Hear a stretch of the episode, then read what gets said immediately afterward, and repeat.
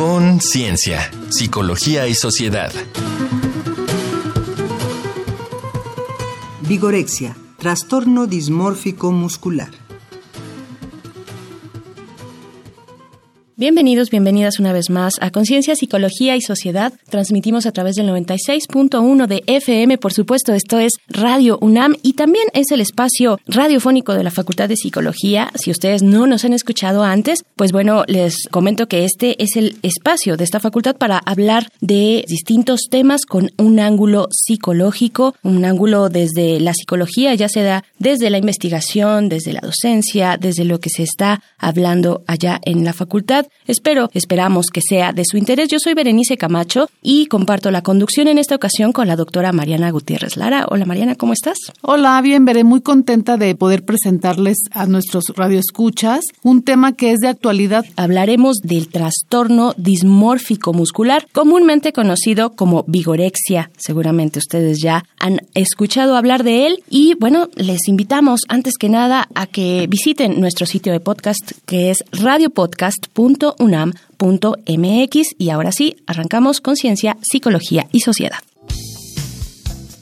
En la antigua Grecia, una frase célebre, Kalos Kagathos, asociaba un cuerpo hermoso con una mente virtuosa. Los romanos lo refrasearon con mens sana in corpore sano, es decir, mente sana en cuerpo sano, idea que se ha venido fortaleciendo cada vez más.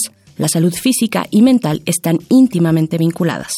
Sin embargo, las personas que sufren de vigorexia suelen presentar cuerpos fuertes como producto, en gran medida, de una enfermedad mental, conocida clínicamente como trastorno dismórfico muscular. Quienes lo padecen están obsesionados con la idea de que su cuerpo es demasiado pequeño o no es suficientemente musculoso. En consecuencia, suelen dedicar largas horas diarias a ejercitar sus músculos y se someten a dietas extremas o ingieren esteroides anabólicos para eliminar la grasa corporal e incrementar su musculatura.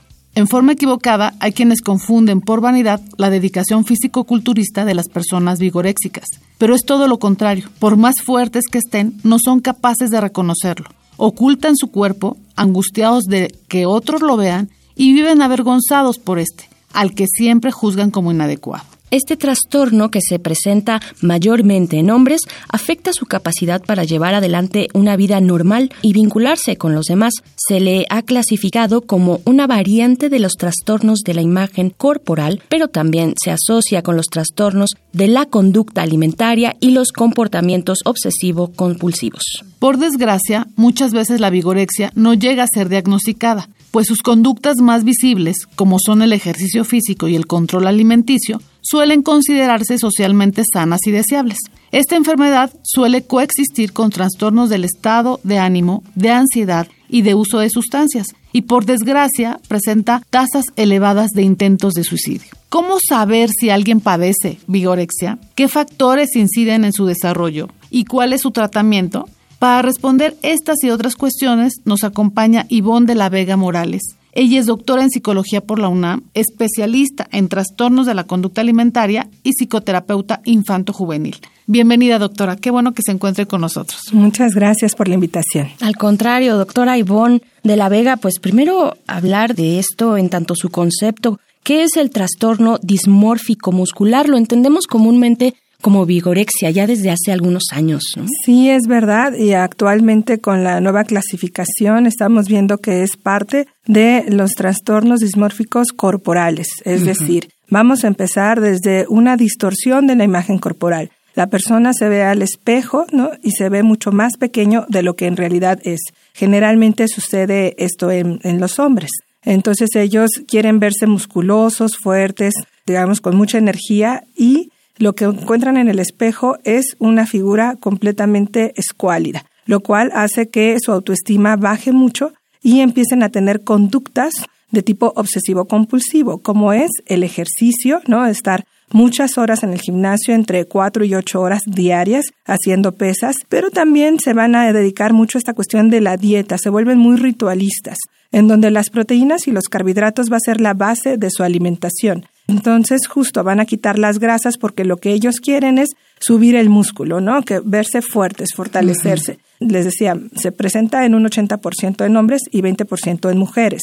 Pero sí es importante ver cómo se van dando estas conductas compulsivas. Y también otra parte importante de este trastorno son la rumiación de pensamientos, esta parte cognitiva, en donde todo el tiempo están pensando, ¿no? O sea, ¿qué voy a hacer? ¿Cómo le voy a hacer para subir de peso? Y entonces algunos pueden empezar a incrementar de manera adecuada, pero los que no lo están logrando precisamente por esta distorsión del cuerpo, ¿qué empiezan a hacer? A tomar estos esteroides, como bien dijeron en la introducción, y entonces van a tener otro tipo de consecuencias físicas, psicológicas, que obviamente van a derivar en diferentes padecimientos, como justo esta parte de la depresión, de la ansiedad, cuestiones psiquiátricas que se van incrementando y que es por lo que decimos llegan incluso a los intentos de suicidio. Eso a nivel psicológico. A nivel físico van a empezar los cambios. En la cuestión física lo que vamos a ver es que obviamente el, alto consumo de proteínas va a provocar que ellos tengan dificultades en los riñones, o sea, no puede el organismo limpiar todas las toxinas que se generan precisamente por este alto consumo. El hígado también se va a ver afectado a nivel del cuerpo, vamos a ver que en el caso de los hombres van a crecer las mamas y sus testículos se van a hacer mucho más pequeños de lo normal, lo cual los puede llevar a cuestiones de esterilidad. Eso también puede suceder. En el caso de las mujeres, al contrario, los pechos se van a hacer mucho más pequeños y también hablamos de cuestiones de esterilidad y su cuerpo se va a tornar mucho más hombrudo, mucho más fuerte, pero poco femenino, ¿no? Y lo vamos a ver. Hay muchas consecuencias lo que tiene este trastorno, pero vayámonos a las causas, doctora. ¿Cuáles son los factores que predisponen a que ocurra esta enfermedad? Pues principalmente vamos a hablar de una baja autoestima, vamos a hablar de las características de personalidad, en donde las personas se vean a sí mismas pequeñas, incapaces de lograr las cosas que se proponen, ¿no? Les decíamos, con poca motivación al logro. También algo bien importante es el locus de control externo, es decir, necesitan mucho del reforzamiento social para sentirse bien y como hoy en día lo vemos, cada vez que alguien va al gimnasio y empieza a bajar de peso y se empieza a ver bien, ¿qué hace la gente? Ay, mira, ¿qué estás haciendo? Refuerzan esa parte.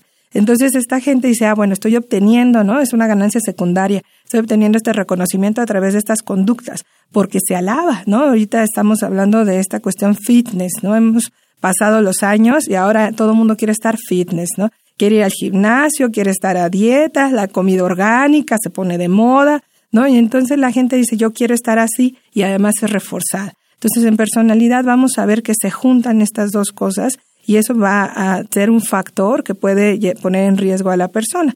Eso a nivel de personalidad. A nivel familiar también, en este caso, la presión de los familiares justo de van creciendo los muchachos y que esperan otra vez ese ideal, ¿no? Corporal del hombre fornido o de la mujer delgada, pero obviamente con sus bemoles que también puede estar incidiendo. Y a nivel social, lo decíamos, ¿no? El estar en los gimnasios, en esos ambientes también, ¿no? Están viendo cuántos hicieron hoy, cuántos llevan más. El entrenador te empieza a decir, ah, sí, pero mira, ¿qué te parece si desayunas atún, ¿no? Y comes esto y comes lo otro. Y ahí parece el coach, ¿no? Que también se ha puesto de moda. De moda esa palabra. ¿No? Esa palabrita, ¿no? Justo. Y entonces ya les empiezan a decir, y no es ni el ambiente, ¿no? Ni la forma adecuada para hacerlo. Claro, claro. Pues vamos a hacer una breve pausa. Como ustedes escuchan, estamos hablando con la doctora Ivonne de la Vega Morales acerca de la vigorexia, este trastorno dismórfico muscular. Y parte importante de esta conversación es lo que ustedes opinan. Vamos a escuchar este trabajo que recopiló nuestro compañero Uriel Gámez con algunos testimonios. Vamos con este Vox Populi de vigorexia. La gente opina.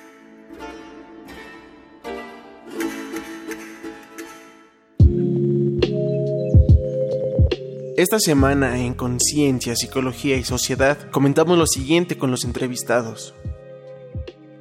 Muchas personas se sienten inseguras con su cuerpo. Hay hombres que se sienten débiles o pequeños y aunque diariamente ejercitan sus músculos sin parar, no consiguen estar contentos con su imagen. Hicimos las siguientes preguntas. ¿Has oído hablar de la vigorexia? ¿Sabías que es una enfermedad? ¿Conoces a alguien que pudiera sufrir de este trastorno? ¿Cómo imaginas su tratamiento y qué especialista crees que deba tratarlo? Escuchemos las respuestas. Francisco, tengo 22 años y bueno, no, nunca había escuchado la vigorexia. Y no, no, no no conozco a ninguno. Bueno, el tratamiento supongo que tendría que ser más psicológico o bueno, más como, sí, pues psiquiátrico, psicológico, porque no es como tanto un problema físico o bueno, no se origina como un problema físico, sino un problema de trastorno mental, de que tú no te sientes de acuerdo con tu cuerpo. Entonces yo siento que podría ser tal vez con un psiquiatra o un psicólogo. Juan, 26 años. No, la verdad desconozco. No, la verdad no. No sé, a lo mejor yo creo eso hacen por, no sé, a lo mejor es por su baja autoestima o algo así, ¿no? Sí, pero no, no sé quién lo no, no tengo ni idea, la verdad. Giovanni, 34 años. No, puede ser que sí. Pues porque se excede en el ejercicio. Un nutriólogo, ¿no? Pues porque básicamente es eso, ¿no? Es alimentación, es salud.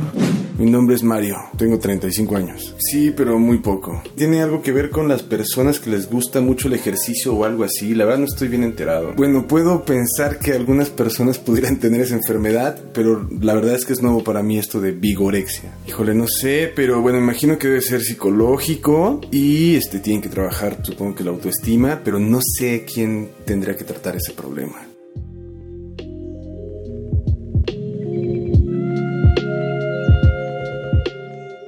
Para Conciencia, Psicología y Sociedad, Uriel Gámez.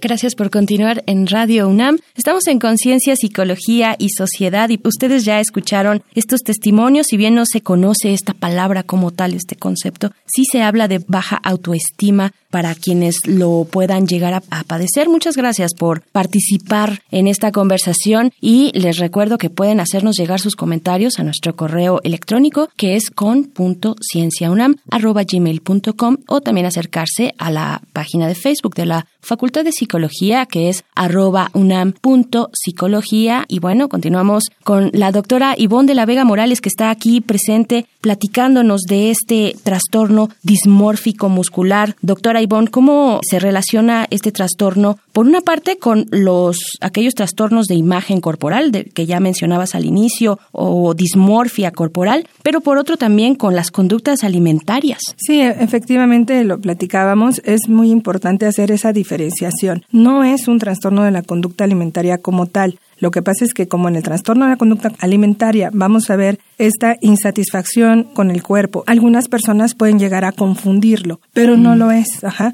Y bueno, la parte ritualista que decíamos de las conductas, ¿no? De la dieta y todo, de hecho, hace muchos años decían los primeros investigadores que era como la anorexia inversa, que mientras en la anorexia la gente está delgadita pero se ve fornida o gruesa, y aquí es al revés, la gente está gruesa, está fuerte, pero se ve delgadita. Se percibe, se percibe así, así, misma, ¿no? ajá, de esa manera. Entonces, por eso decían que era la anorexia inversa. Hoy en día, la, la clasificación del DSM-5 nos dice que es dentro de los trastornos no, dismórficos mm, eh, corporales, más que nada. Ahorita que de- hablabas de las conductas ritualistas, que tienen que ver mucho con lo obsesivo, compulsivo, ¿no? Con las cosas que hacemos de manera repetitiva, pero exagerada también, doctora. Sí. Quisiera que nos ahondaras más qué tiene que ver esto de las conductas obsesivo-compulsivas con el trastorno. Sí, efectivamente. Por eso también había que hacer esa diferenciación entre si es un trastorno obsesivo compulsivo, TOC, como normalmente se le conoce, o si es una distorsión de la imagen. Y repito, hay que ver justo de dónde surge el trastorno. Surge de esta distorsión de la imagen. y de la necesidad de estar haciendo una conducta compensatoria, creo yo, ante un complejo, como le llamamos tradicionalmente, ¿no? Culturalmente, porque siento que estoy por debajo del nivel de músculo o de forma que yo quiero tener, ¿no? Claro, sí, precisamente, ¿no? Y entonces se va uniendo todo, ¿no? Estos pensamientos que los va a llevar a estas conductas de forma compulsiva, el ejercicio, la dieta, ¿no? Incluso, ¿no? El estar todo el día pensando en ello. Pensando en las calorías, en los carbohidratos, ¿En, qué, qué tengo que hacer para poder, ¿no? Claro. Fortalecer. Y en dedicar muchas horas de mi vida al ejercicio, ya sea en un gimnasio o ya sea al aire libre, porque finalmente no tiene que ver necesariamente con un espacio específico, sino que esta obsesión me lleva a desarrollar conductas repetitivas como es estar muchas horas. Sí, sí, puede ser en cualquier ambiente, ¿no? Pero finalmente el estar haciéndolo y esto pues nos va a llevar justo a un aislamiento, porque una persona que pasa ocho horas en un gimnasio o al aire libre, ¿no? No va a poder socializar de la misma manera que la mayoría de las personas e incluso en la cuestión laboral también se ve afectada. Y además como hay un complejo finalmente que es producto de mi idea acerca de lo cómo me veo, no importa lo que yo haga, nunca va a ser suficiente, ¿no? Porque lo que lo que está ocurriendo es que me estoy viendo diferente de cómo la gente me ve. Vamos a hablar más adelante del tratamiento porque eso no va a cambiar hasta que no me ponga en manos de un especialista, ¿cierto? Cierto. Por supuesto, qué, qué interesante estas expectativas sociales y las expectativas también de uno mismo en un mundo como el actual. Pues vamos a hacer una pausa, les invitamos a escuchar más acerca de este tema, más acerca de los datos con esta nuestra sección que se llama Un dato que deja huella. Un dato que deja huella. El trastorno dismórfico muscular fue incorporado recientemente al Manual Diagnóstico y Estadístico de Trastornos Mentales, el DSM5, lo que permitirá estandarizar los criterios diagnósticos y descubrir su prevalencia que aún se desconoce. En 2016, la cadena BBC estimó que 10% de los miembros masculinos de gimnasios del Reino Unido experimentaban dismorfia muscular y se cree que esta cifra puede elevarse a 25% entre los físico-culturistas. La dismorfia muscular es más frecuente en hombres de entre los 15 y los 35 años. En los estudios publicados, en promedio, los síntomas de los pacientes comenzaron a los 19.5 años de edad. Reportaron asimismo que pasaban más de tres horas diarias pensando en volverse más musculosos. La mitad de ellos conocía su condición, pero se sentía incapaz de resolver sus inquietudes. Aunque más de 80% de los casos son de hombres, la dismorfia muscular también se presenta en mujeres. Un estudio reportó 10 casos de mujeres físico-culturistas. Destacó que todas ellas habían experimentado al menos un ataque sexual, lo cual refuerza la idea de que una sensación de inseguridad personal puede propiciar el trastorno. Contáctanos al correo con.cienciaunam.gmail.com o en el Facebook arroba unam.psicología. Estamos de vuelta ya en esta transmisión. Vigorexia, trastornos dismórfico muscular. Y bueno, después de escuchar estos datos de 15 a 35 años es el grueso de la población que mayormente padece este trastorno. Doctora Ivonne de la Vega Morales, pues preguntarle cuáles son, bueno, primero también si tiene un comentario sobre estos datos, ¿no? Es importante también que resalte la edad joven de las personas que lo padecen y preguntarte también qué especialistas pueden tratar este trastorno y cómo lo hacen, cómo se diagnostica. Sí, para contestar tu primera pregunta, lo que podríamos decir es que justo el caso de los 18 a 35 años están en una etapa joven en donde también están buscando ¿no? entrar en una nueva relación con el mundo, ya sea de pareja, ya sea socialmente, ¿no? Están en esa búsqueda. Entonces también tienden a querer mostrarse o verse mucho mejor y ser atractivos para los otros. Entonces por ahí también va. Y obviamente en esas edades es cuando más acude la gente a estos centros que decíamos los gimnasios o los gimnasios al aire libre que hoy en día los tenemos también aquí en la Ciudad de México, ¿no? Entonces también están en esta, esta parte social se está dando mucho. Y, y bueno, y entonces eh, una vez dicho esto, preguntarte quiénes son los especialistas que están tratando este trastorno. Sí, como lo hemos venido hablando, es importante ver que tanto el psiquiatra va a ser un punto eje para poder trabajar a través de los inhibidores de recaptación de serotonina, los antidepresivos, ¿no? Como comúnmente se conocen, para poder ayudarles a bajar este nivel de ansiedad que ellos presentan y esta parte depresiva, también bajar ese nivel depresivo, sino este, que ellos se vayan enfocando, vayan cambiando estos pensamientos sobre lo que es su imagen corporal. Después tenemos la parte psicológica, que bien decíamos, nos vamos a ir orientando primero a la psicoeducación. Es muy importante enseñarles cuáles son los cambios en el cuerpo, qué es lo que se espera, hasta dónde podemos ¿no? hacer cambios en nuestro cuerpo de manera adecuada sin que afecte nuestra salud. La parte psicoeducativa es sumamente importante, más allá de empezar luego, luego a ver, no, tú no estás así, no, no vamos, no. Es más que nada que vean, ¿no? Cuáles son las consecuencias, hacia dónde van a llegar todas con estas conductas y después sí empezar a trabajar justo con los diarios, cuáles son esos pensamientos distorsionados que tienen hacia, hacia su cuerpo e ir trabajando con las técnicas de reestructuración cognitiva, el que ellos vayan modificando estos pensamientos para que después entonces empiecen a hacer cambios en sus conductas.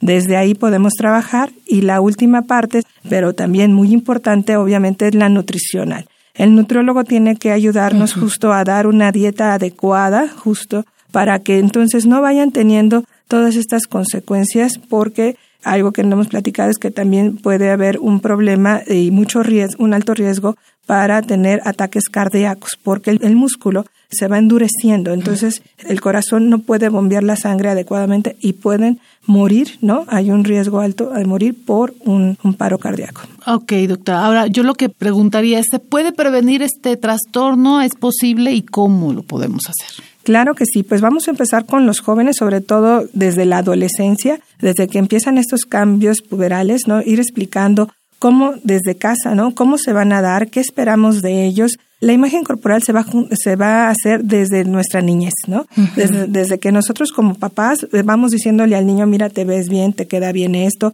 ¿no? ¿Cómo te gustaría verte, ¿no? Pero enfocarnos más justo. A ¿Para qué vamos a hacer una buena alimentación? ¿Para qué vamos a hacer el, ejercicio, ¿no? Pues para tener un cuerpo saludable, no para vernos como el modelo de allá enfrente, ni como la persona que está al lado de nosotros, sino para sentirnos bien con nuestro cuerpo. Desde ahí en casa podemos empezar. Ahora, ya estando con los jóvenes, igual decíamos, hablarles de, la nutrición, hablarles de estos cambios corporales, hablarle de justo cuáles son las consecuencias de los esteroides, todo eso les va a dar información que puede no prevenir el desarrollo de estos trastornos. Claro, ya edades tempranas. Definitivamente. Eh, pues doctora, doctora Ivonne de la Vega Morales, muchísimas gracias por esta conversación. Sigámosla más adelante porque hay mucho todavía que decir. Muchas gracias. Muchas gracias a ustedes. Y pues Mariana, vamos a hacer una pequeña pausa para escuchar algunas recomendaciones desde la cultura y el entretenimiento acerca de nuestro tema de hoy. Esto es Reconecta. Reconecta. Recomendaciones culturales sobre el tema de hoy. Esta semana traemos dos libros para ti. Vigorexia, cómo reconocerla y evitarla, de José Ignacio Baile Allenza. Explora por qué algunos practicantes del físico-culturismo lo llevan a un límite enfermizo y aunque tienen cuerpos musculosos, siguen viéndose a sí mismos como pequeños y débiles y sufren por ello. Este libro desmenuza el tema de forma clara y puntual. Háyalo en Editorial Síntesis. La jaula dorada. El enigma de la anorexia nerviosa, de Hildebug. Es un clásico de este otro trastorno, la anorexia, que se ha considerado la cara inversa femenina de la vigorexia. Aquí la preocupación obsesiva no es aumentar de tamaño, sino disminuirlo, pero los dos tienen mucho en común. Búscalo en Editorial 2. Es tiempo de recomendaciones cinéfilas. Busca tu lugar favorito y ponte cómodo para disfrutar del séptimo arte. Malos hábitos, filme de 2006, narra las historias de Matilde, Linda y Elena. Matilde es una médica que ingresa al convento y empieza un extraño ayuno mientras que prepara para la primera comunión a su prima Linda, cuya madre, Elena, está obsesionada en adelgazar a su hija. Disfruta de las actuaciones de Elena de Aro, Jimena Ayala, Patricia Reyes Espíndola y Alejandro Calva. Al terminar la secundaria, Nancy se aleja de sus amigos y comienza a tener una prioridad, el ejercicio. Apenas come. Sus padres emprenderán una batalla para salvarle la vida. No te pierdas Por el amor de Nancy, película de 1994 basada en hechos reales. Estas fueron las recomendaciones de la semana. Te dejamos con el tema She Works Out Too Much del dueto MGMT.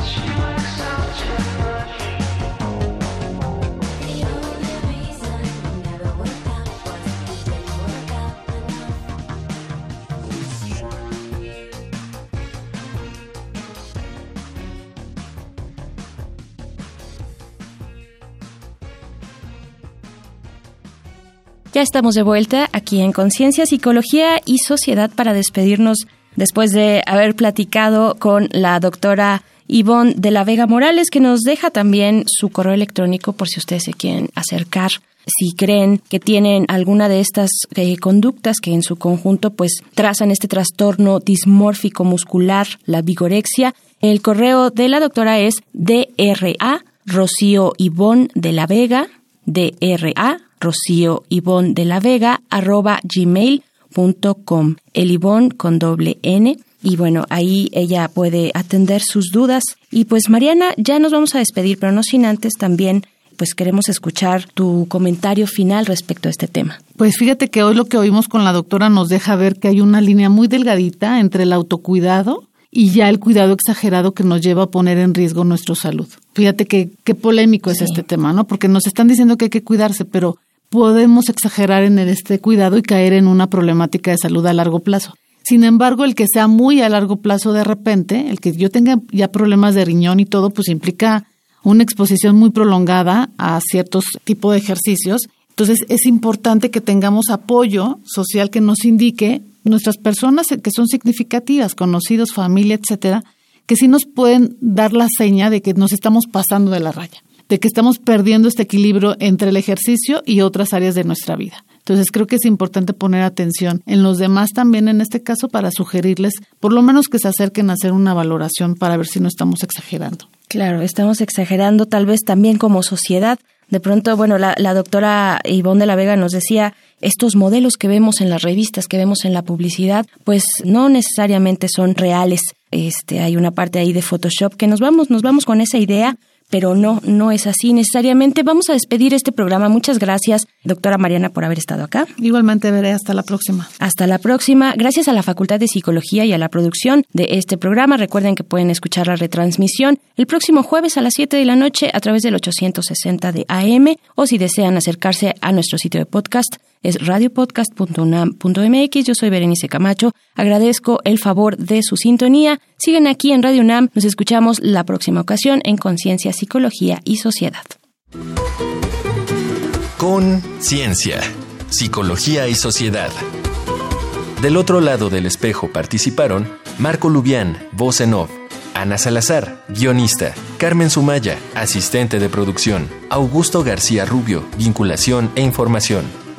Producción Frida Saldívar.